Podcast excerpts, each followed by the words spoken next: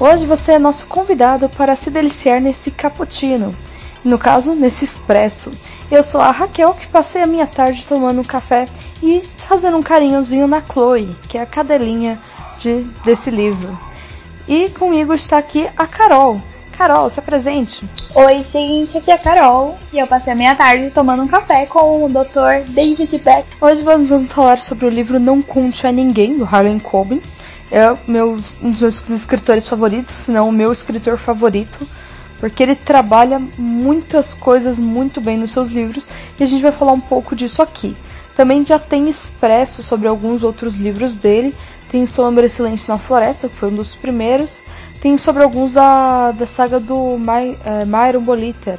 Tem já Quebra de Confiança, então nós vamos gravar ainda sobre outros da, da, saga do My, uh, da saga do Michael é, Myron Boliter. Eu já ia falar Mike Boliter, que é o sobrinho dele. Não, do Myron Boliter. Então, no caso, tá, depois a gente vai evoluindo com Harlan Coben. No caso, esse livro ele tem uma complexidade muito grande, mas eu vou dar uma sinopse aqui. É, tudo bem. Então, a sinopse do livro é meio romântica, né? Parece um. Uh, enfraquece um pouco. Quando eu li a primeira vez a sinopse, eu falei, ah, vou ver um pouquinho desse livro. Quando eu comecei a ler, eu me apaixonei pela escrita e eu já conhecia o Harlan Coben. Por isso que eu realmente fui ler o livro. E não porque eu achei ela chamativa. A sinopse é. Um casal está comemorando o aniversário de seis anos do seu primeiro beijo. Que gay que coisa, né? Tipo, que, né? que frescura. É muito romântico até pra vida real.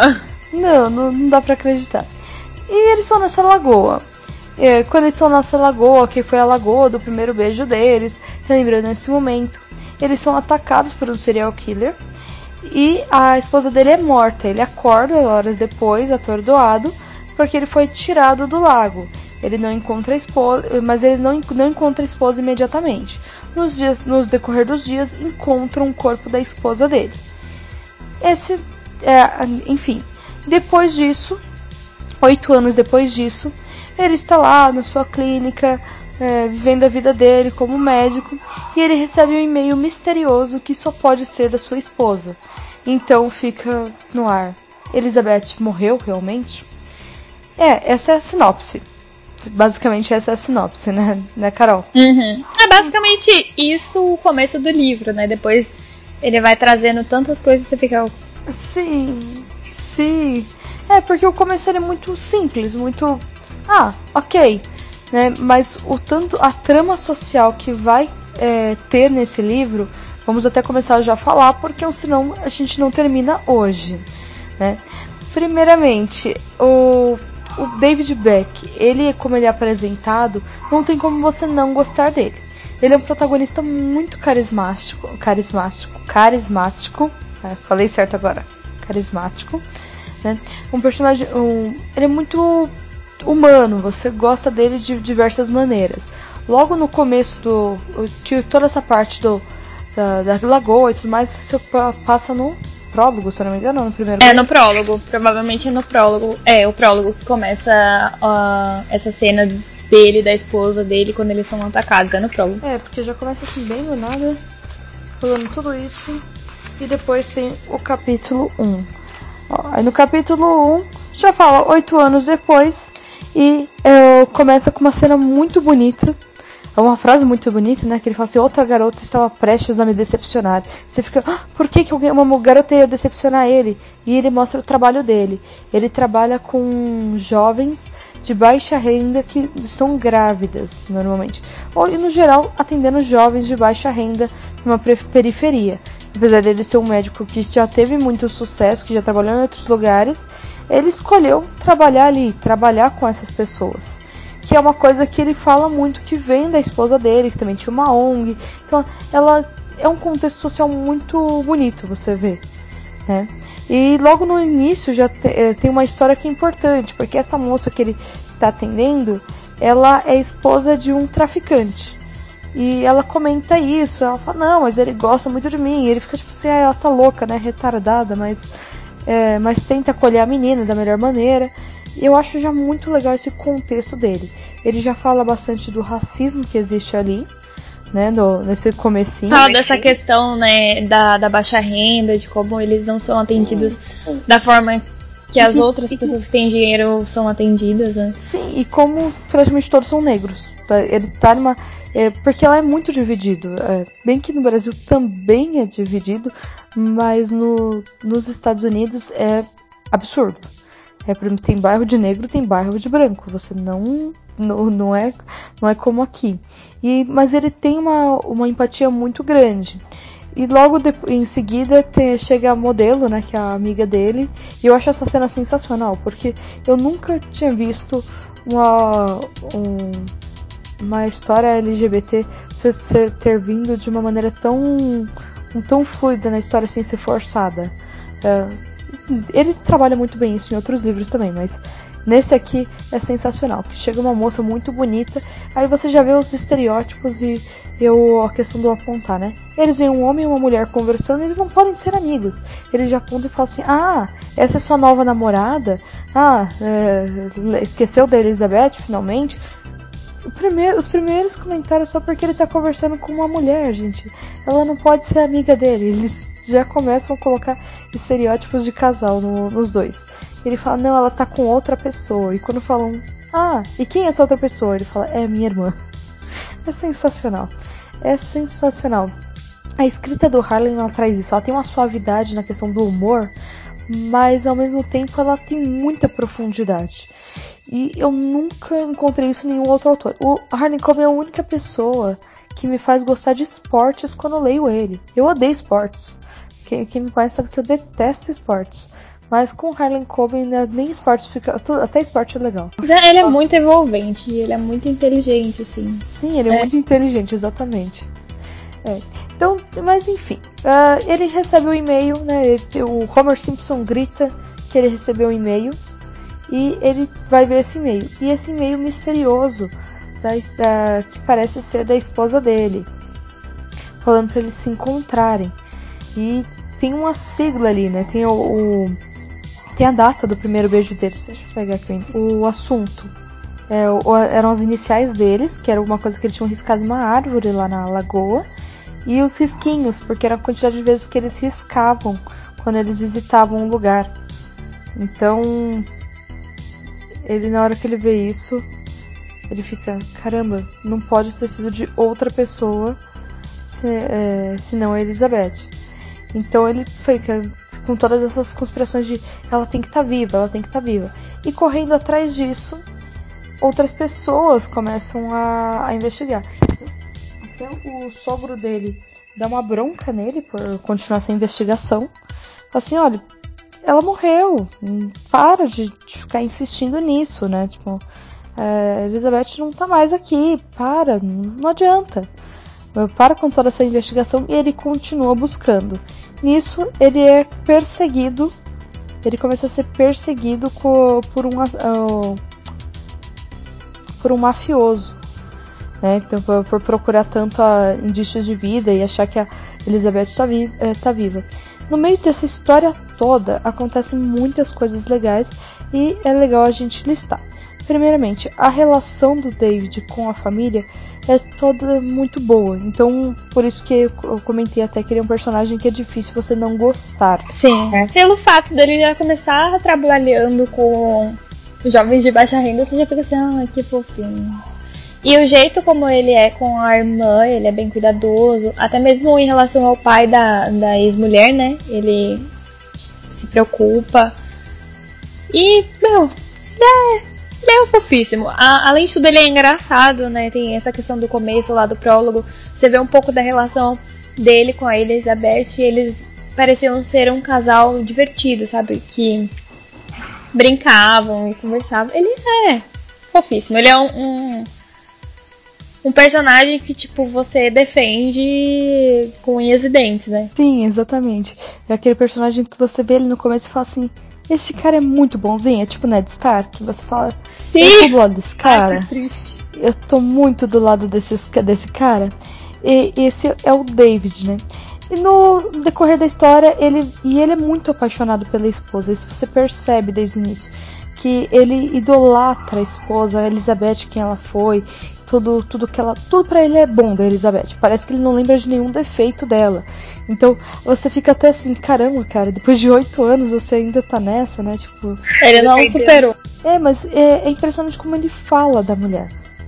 É muito diferente. E, e, tudo isso é proposital do Harlan. E, eu acho isso muito legal. Que o Harlan ele faz isso propositalmente para você gostar muito do, do David Beck. E você gosta muito da, da Linda, mas você entende que ela já tem receios.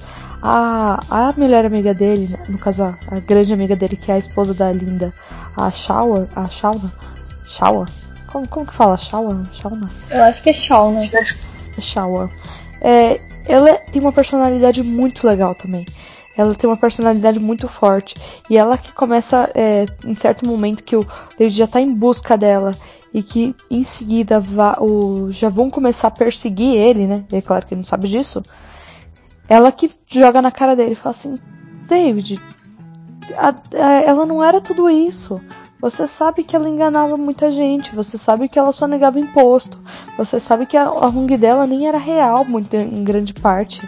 Muita gente que ela dizia que ajudava, na verdade era dinheiro que vinha do governo e ela embolsava muita coisa. Né? Tipo, muitas, muitas das coisas não eram verdade sobre ela. E ele fica meio arrasado, né? Tipo, caramba, ela não era tudo isso, né? Para mim ela era tudo isso. Então, quando ele, ele tem um choque, você fica, caramba, eu. Aí você, agora perceberam, né, depois que você já leu, ele sabia disso. Ele sabia de muitas coisas. Ele fingia que não sabia. É, porque é muito apaixonado. Ele criou um bloqueio para esquecer tudo que era negativo sobre a, sobre a Elizabeth. Então ele fica com uma imagem totalmente positiva dela, sendo que não é verdade. E então ele começa a ser perseguido. No meio dessa perseguição, ele fala: Eu preciso da ajuda de alguém. Eu, eu não tenho conhecimento para isso. Ele fala disso, né? Ele fala que estudou muito, mas uma coisa que ele nunca aprendeu foi fugir da polícia, até porque. Da, fugir do. Fugir de alguém. Inclusive, a polícia não quer ajudar ele, né? Ele começa a fugir depois da polícia também. Então ele fala assim: ah, caramba, quem vai me ajudar nessa hora? E a primeira e a única pessoa que ele lembra é o cara que era o traficante, que tá, que era o pai da criança, da menina do primeiro capítulo. E esse cara que vai ajudar ele. E eu, no, no meio desse da, enquanto eles fogem, ele percebe vários debates sociais, né? Que o cara fala assim, não, eu tenho uma dívida com você.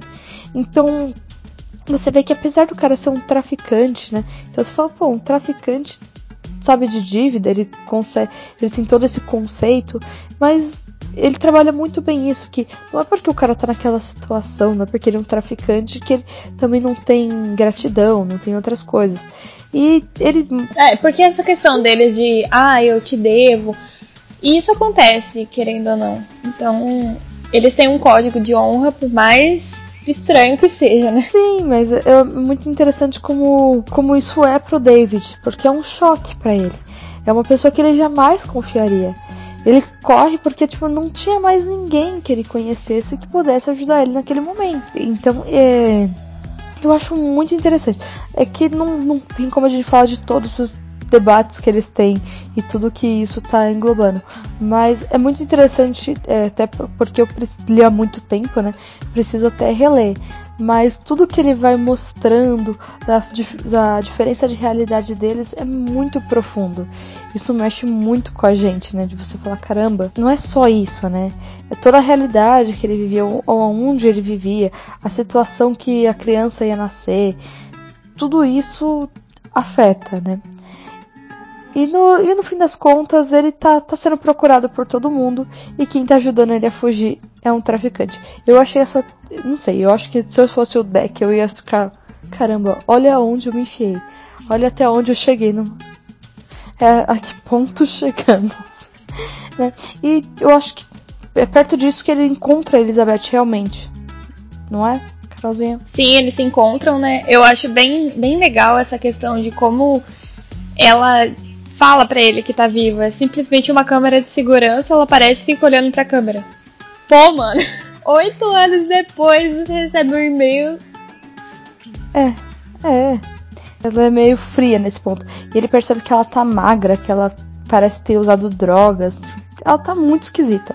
Ela tá muito diferente do que ela era. E ela encontra ele junto com a Shauna, né? Se não me engano, né? Ela, quando ela encontra. Que eu lembro que tem, tem uma hora que eles se encontram no banheiro também. É, o encontro deles é. Eu pensei que ia ser uma coisa assim, tipo. Mega relevante. Não é, não é. é. No caso, o encontro deles. Não sei, parece que tudo isso do, do passado dela, tudo isso que. Caramba, não é tudo isso. Vem pro Beck nessa hora e ele fica tipo. É você? Tipo, ele fica feliz de encontrar a Elizabeth depois de tudo isso, mas ele tá numa situação tão mais complicada de fugir de um mafioso que ele fica mais preocupado com isso, né? Então, continua, né, né, continua fugindo. No fim das contas, ele encontra o pai da, o, o pai da Elizabeth, junto com ela, né? Já, já no final, quando ele finalmente consegue encontrar ela. E ele fala assim: caramba, por que, que esse cara tá aqui? Tipo, e aí que é, tem toda essa questão, né? Todo esse desfecho.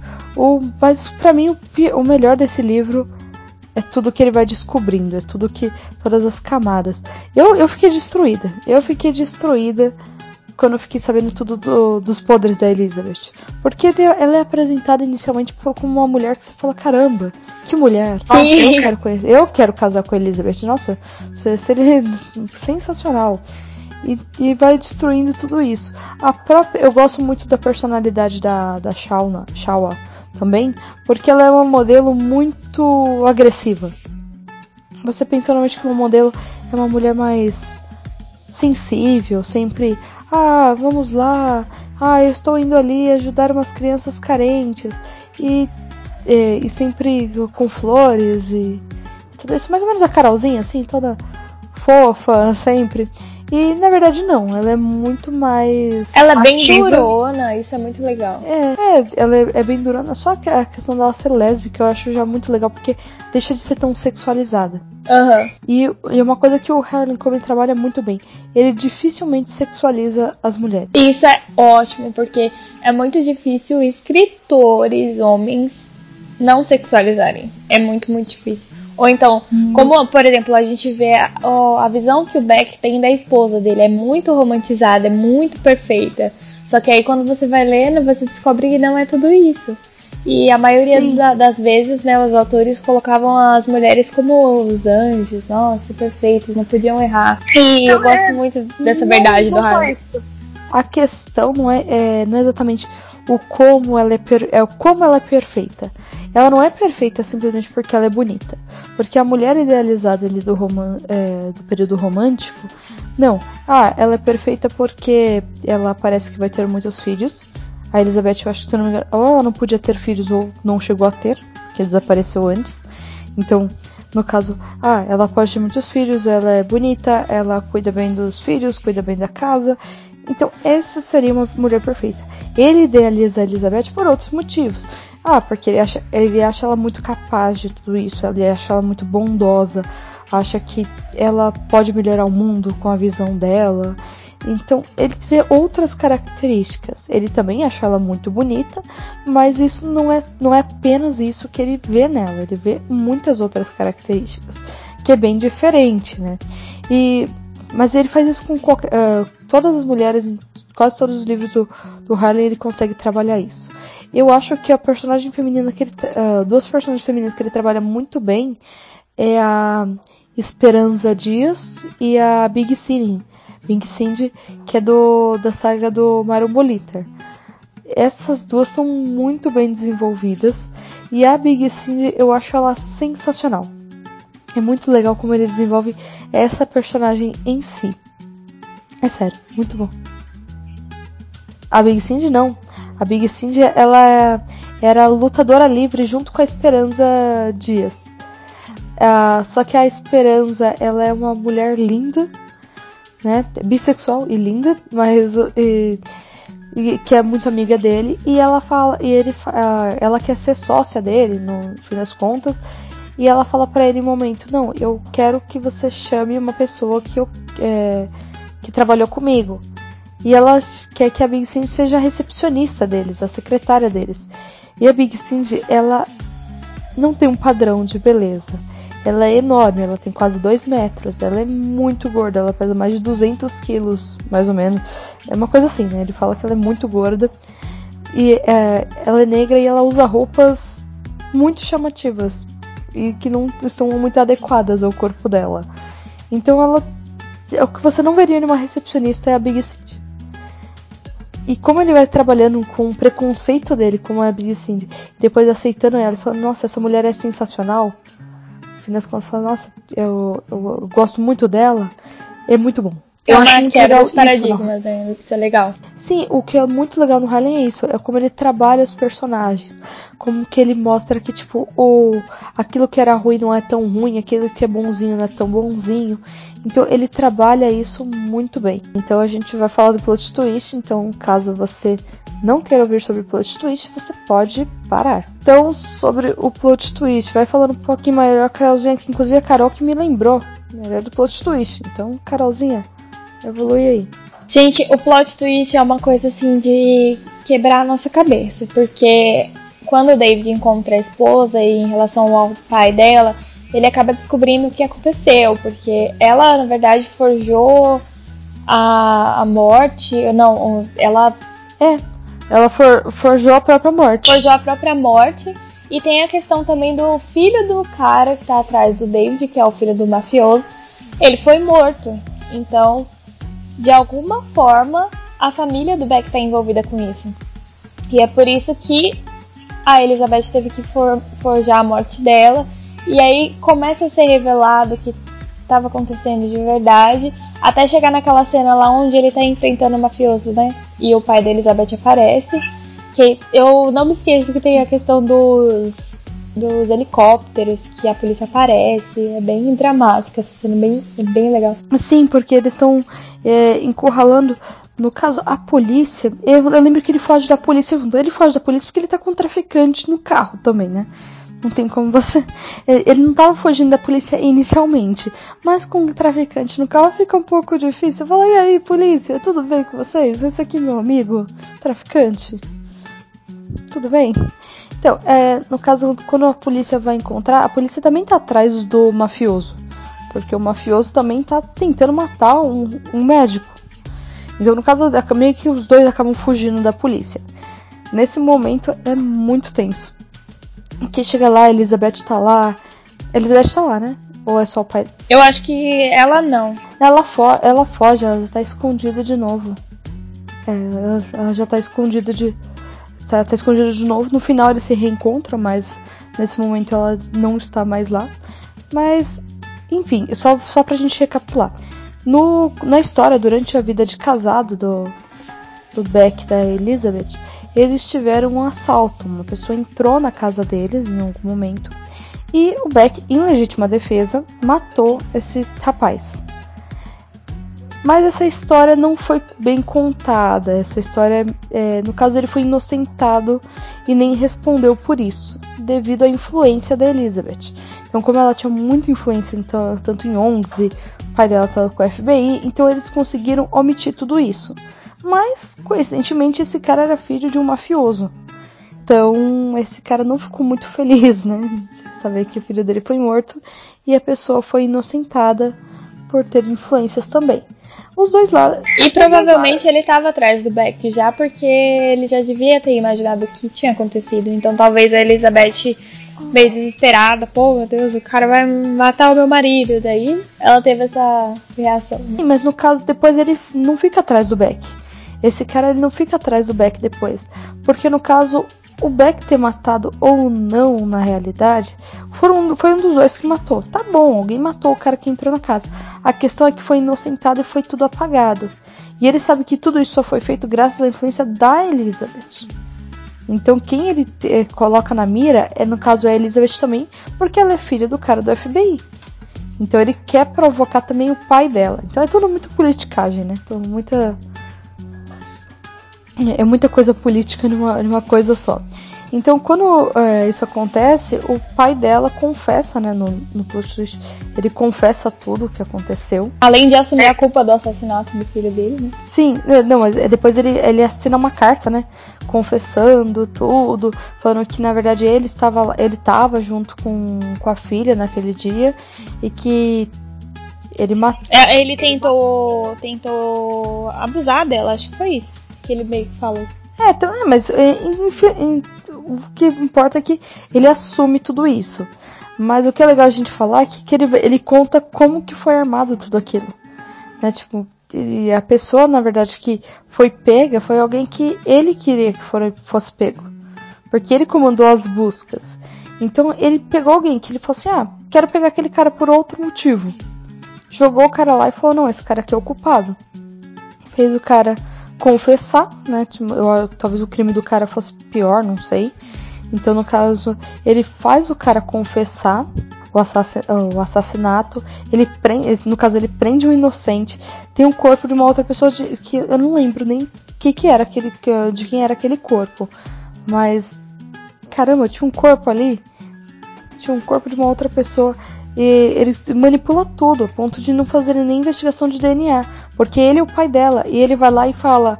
O, o Beck não chega a reconhecer o corpo. Porque o pai dela reconhece. Se o pai dela reconheceu, tá reconhecido, gente. Quem vai dizer que não é a pessoa? Então, no caso, o pai dele o, morre ali, mas no caso, eu, o Beck nem lembra, na verdade, que ele foi ele quem matou. Porque ele tá tão. Lembra que eu falei que ele tá muito louco nas ilusões dele, de que todo mundo é bonzinho, inclusive ele mesmo? Então, no caso, ele tá, tá acreditando nisso tudo. E no final das contas, a relação deles fica afetada, né? Porque eu, eu, eu gosto muito do finalzinho, quando, na verdade, que, ele, que ela conta para ele, na verdade, que ele é o assassino, né? Por isso que a culpa de tudo isso é dele, na realidade. Porque ele não precisava ter matado o rapaz, ele podia ter chamado a polícia. Ele né, que era o certo a se fazer. No caso. Mas ele meio que parece que teve um surto de. Sim, ele teve um surto de raiva. Porque o cara não estava ameaçando eles de morte, ele estava roubando eles. Né? No caso, ele poderia muito bem ter ligado para a polícia que nada teria acontecido. Ele fez isso por causa dos bens materiais, não era por causa da vida dele. Não foi legítima defesa coisa nenhuma. E eu acho muito forte, porque depois eles ficam lá um olhando pro outro e eles vendo cada um defeito do outro. Porque antes era tudo tão idealizado e tudo tão bonito, e eles eram jovens, e depois veio aquele amor marcado, aquela. Eu lembrei muito de Silêncio na Floresta. Silêncio na Floresta é muito parecido, em questão que tem um casal e no fim das contas eles olham um pro outro da mesma maneira. Tipo, caramba, a gente fez merda também no decorrer do livro eles vão percebendo que eles não são tão bonzinhos, que ninguém é inocente. E isso acontece com quase todos os livros do Harlan. Tá? Então não é nenhum spoiler falar isso, porque quase todo livro do Harlan que você vai ler, você vai falar assim: ah, esse cara aqui é legal, ou esse cara aqui é mal. E no fim da, e no, durante a história ele vai tecendo e falando assim: ah, ele é mal mesmo? Ele é bom mesmo? O que, que é mal? O que, que é bom? E, e apesar de não gostar desse relativismo de bom e mal, é, não é isso que eu tô falando, né? Tipo, ah, não, né, não existe bem e mal. Não, não é isso que eu tô dizendo, porque não é o que eu acredito. Se é o que você acredita, ok, mas não é o que eu acredito. Acredito muito bem que tem o certo e o errado. O que eu digo é, não é porque uma pessoa faz coisas erradas que ela vai ser a pior pessoa do mundo sempre.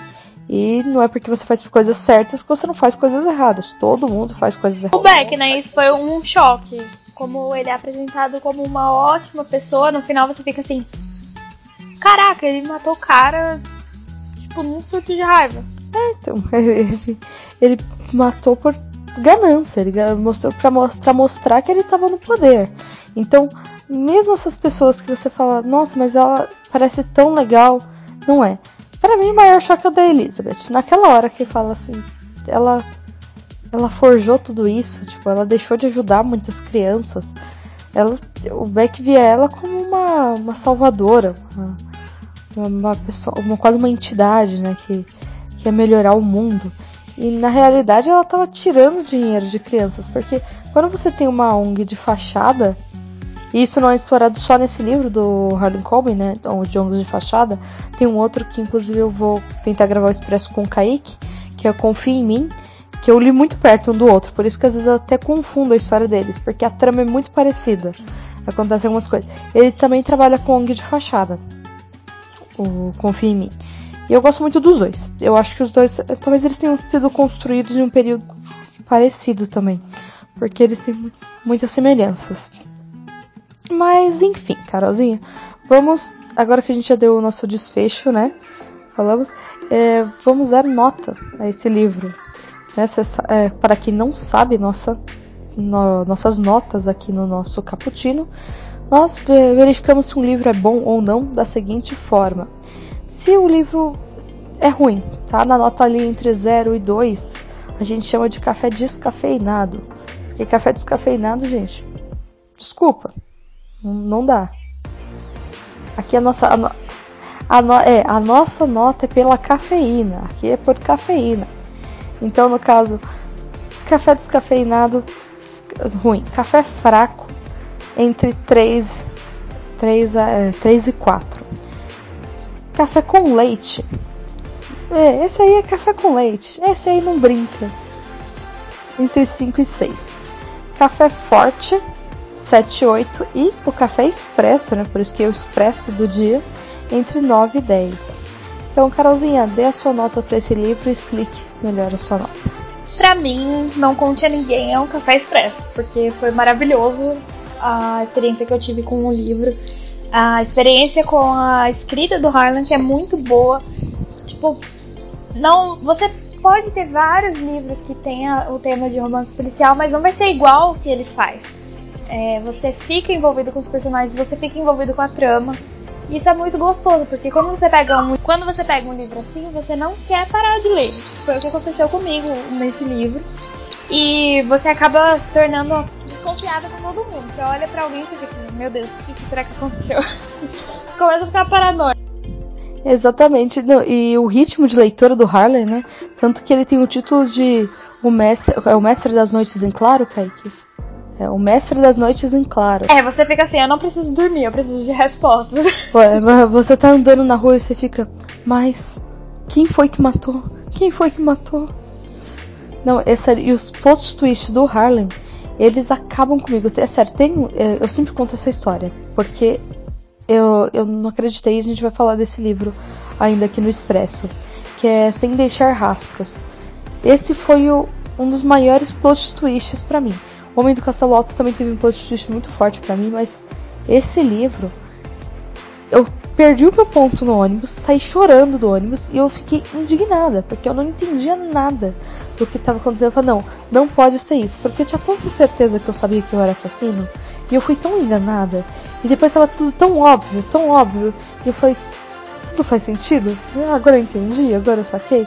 E eu chorava de raiva, e as pessoas no ônibus olhavam para mim e eu tô acreditando nisso. É, é sem deixar rastros. Sem deixar rastros, ele me destruiu de uma forma assim. Que eu acho que. É muito. Ele choca muita gente. No final você fica, meu Deus do céu. E no, como vai acontecer na história, você fica tipo, meu, faz sentido a Elizabeth ter matado ou o pai dela, mas quando ele revela que foi o Beck, você fica assim, não, não acredito. É, então. Você nunca é, imaginaria. É, você nunca imagina isso dele. É, eu, a minha nota também é um café expresso porque eu não consigo não amar esse livro. Por algum tempo eu não eu, era o meu livro favorito, porque eu não tinha lido outros da ficção científica até então. Li ele faz bastante tempo, como eu já comentei, né?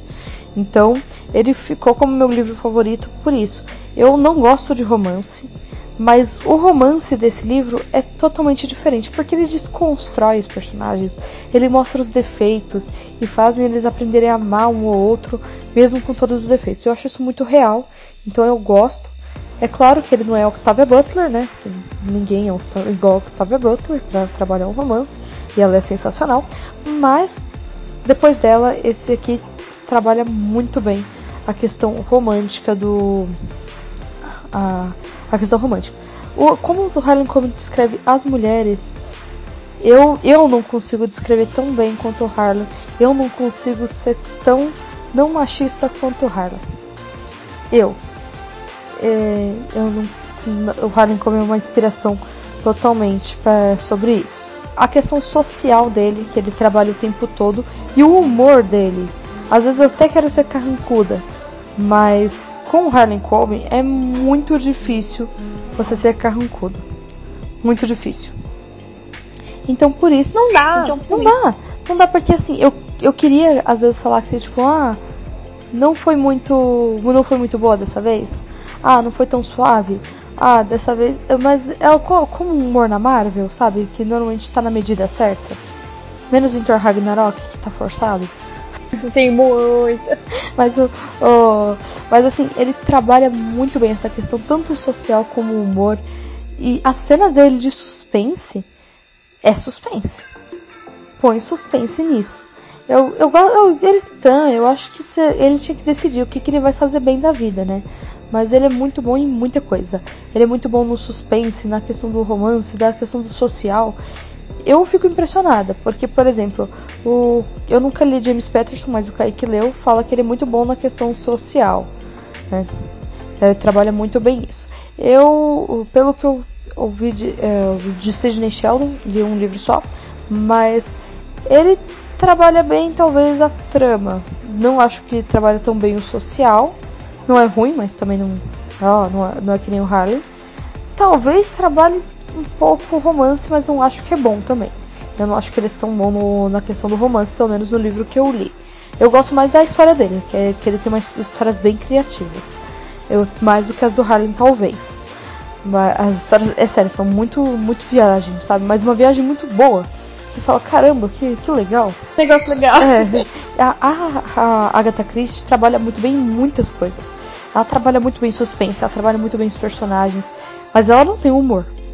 Não, você lê a Agatha Christie, ela trabalha muito bem em muitas coisas, ela tem um ritmo envolvente, mas não tem um humor e ela trabalha o social, mas também não tanto quanto Harlan, até porque a época deles é muito diferente.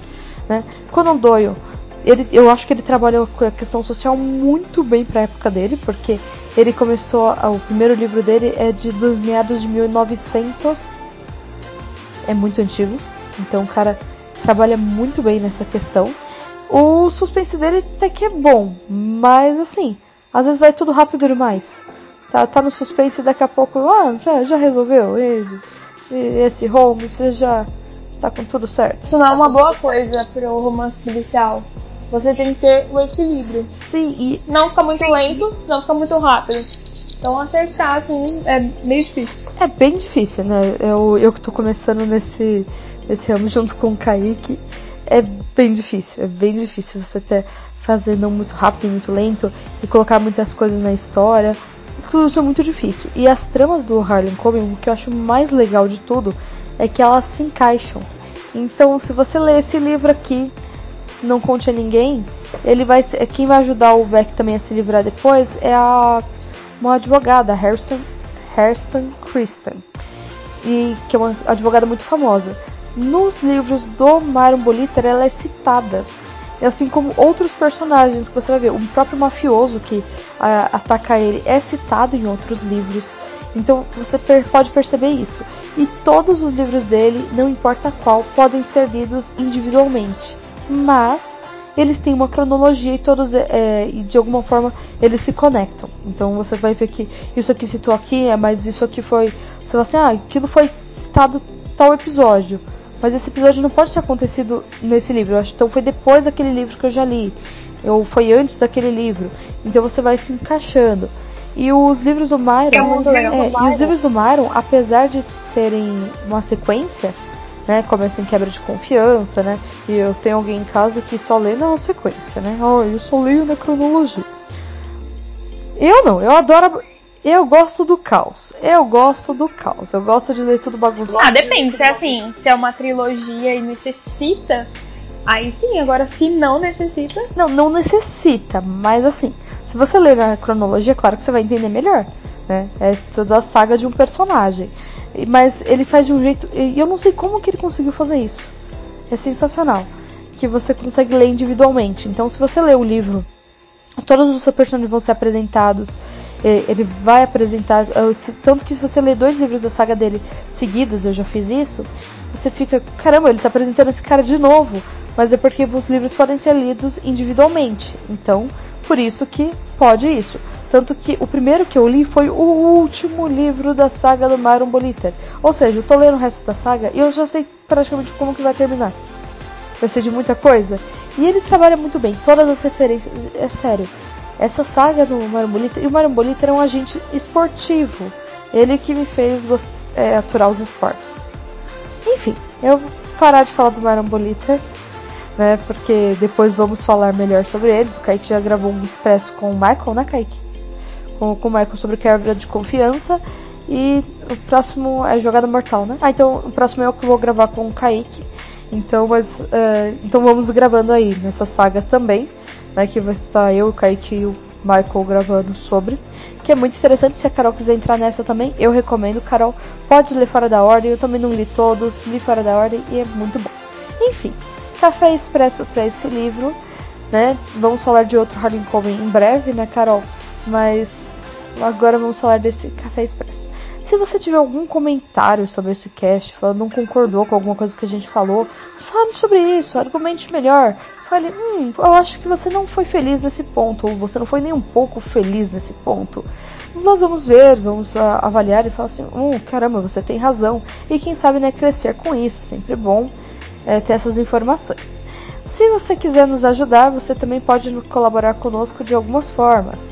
Você pode ajudar com a gente no Apoia-se, no PicPay e no Padrim. Você pode ajudar o Caputino a partir de um real. Ah, tem um real da minha conta sobrando? Pode nos ajudar que a gente. É, porque é difícil fazer conteúdo, é difícil juntar todo mundo, é difícil ter equipamento, ter internet, tudo isso é muito difícil. Então, Estamos aí tentando alguma ajuda. Se quiser nos ajudar dessa forma, ficaremos muito felizes. Se quiser nos ajudar mandando um e-mail motivador ou curtindo, compartilhando principalmente, isso ajuda demais. Né? É, compartilhe por aí, faça comentários e também você pode participar do nosso grupo do Cappuccino Lovers. É só clicar no link da descrição e você vai estar lá falando com a gente. A, a gente interage com outras pessoas que gostam do podcast ou gostam apenas de assuntos da cultura pop, que é bem legal. Você também pode acompanhar os nossos outros quadros. Nós temos o 24 Frames por Café, que fala sobre as vertentes do cinema. nós temos esse aqui, que é o Expresso do Dia, assim, falando sobre uma obra e tentando aprofundar um pouco melhor sobre. E a gente não falou sobre o Harlem. Carol, a gente não foi feliz nisso. A gente devia ter falado um pouquinho sobre ele tudo bem. Mas tudo bem, no, no, no próximo a gente fala. É, temos o Nerd Rock Café, que é sua playlist que tá, a Carol adora gravar. Que é a playlist mais nerd da sua podosfera. Você pode ouvir ali. É muito gostoso de ouvir fazer alguma outra coisa também. Apesar que eu acho todo podcast é legal de você ouvir fazendo outra coisa. Ah, estou no ônibus, ah, eu estou limpando a casa, ah, estou fazendo comida, estou contando coisas. Eu acho que podcast é muito legal de, de ter essa interação. Então, se você tiver qualquer, é, qualquer coisa que você queira nos dizer. Nossa, essa frase horrível. Se quiser falar alguma coisa para nós, pode mandar um e-mail no caputino com dois p's e dois c's, ponto btb.com.br. Se quiser nos seguir nas redes sociais, Carolzinha, deixa suas redes sociais. Eu vou deixar o meu Instagram, é arroba Mionir, com dois R's no final. E se vocês quiserem me seguir também no Twitter, arroba Mionir, mas com dois N's e dois R's. E tem o meu conto lá na Amazon, que o Kaique geralmente deixa aí, então se você estiver interessado em comprar, tá aí. Isso aí, Carolzinha. No meu caso, você pode seguir meu Instagram, que não tem muita coisa lá, né? Não posto há muito tempo, mas pode seguir o Instagram, arroba Machado, com zero no final, com zero no final. Você pode seguir o Twitter, que é arroba Machado. Tem também meu Scooby Meu Goodreads aí, se quiser, para a gente entrar em contato, ver os livros que lemos, falar um pouquinho melhor sobre eles, né? Sempre legal. E também, se você quiser ler o livro que é meu e do Kaique, então não é só meu. é, tá na Amazon, se quiser ler o e-book, tá por R$ 2,49, tá muito baratinho, né? Tá mais barato que um churros, diria o Kaique. Eu não gosto desse 49, gente, eu sou contra não arredondar, tá? Eu sou a favor de arredondar porque eu sou estudante de construção, quase engenharia. E todo mundo sabe que engenheiro sempre arredonda. Mas tudo bem, né? Tudo bem, 2,50, gente, não é 2,49, é 2,50. Nota 2,49, mas vamos arredondar. Que é a história sobre um, um serial killer. É, na, na verdade, a história sobre um investigador que usa o seu poder psíquico para entrar na mente de serial killers que têm superpoderes. Nesse universo que é onde sempre existiram pessoas com poderes. Então é um caso policial no meio de um universo de ficção científica e tá bem legal. Espero que gostem, leiam lá e depois, quem sabe, a gente vai falar aqui sobre ele também. Né, Carol? Então, mais algum recado? Nadinho. Nada acrescentar. Nada acrescentar. Então, fique, é, uma boa noite para vocês, uma boa tarde, um bom dia. Tome um café, tome sempre café expresso com mais cafeína, faz bem, faz acordar. Não tome muito café também, que pode dar outros problemas como gastrite e ansiedade, tá bom? Quem tem ansiedade não toma muito café. Então, até mais.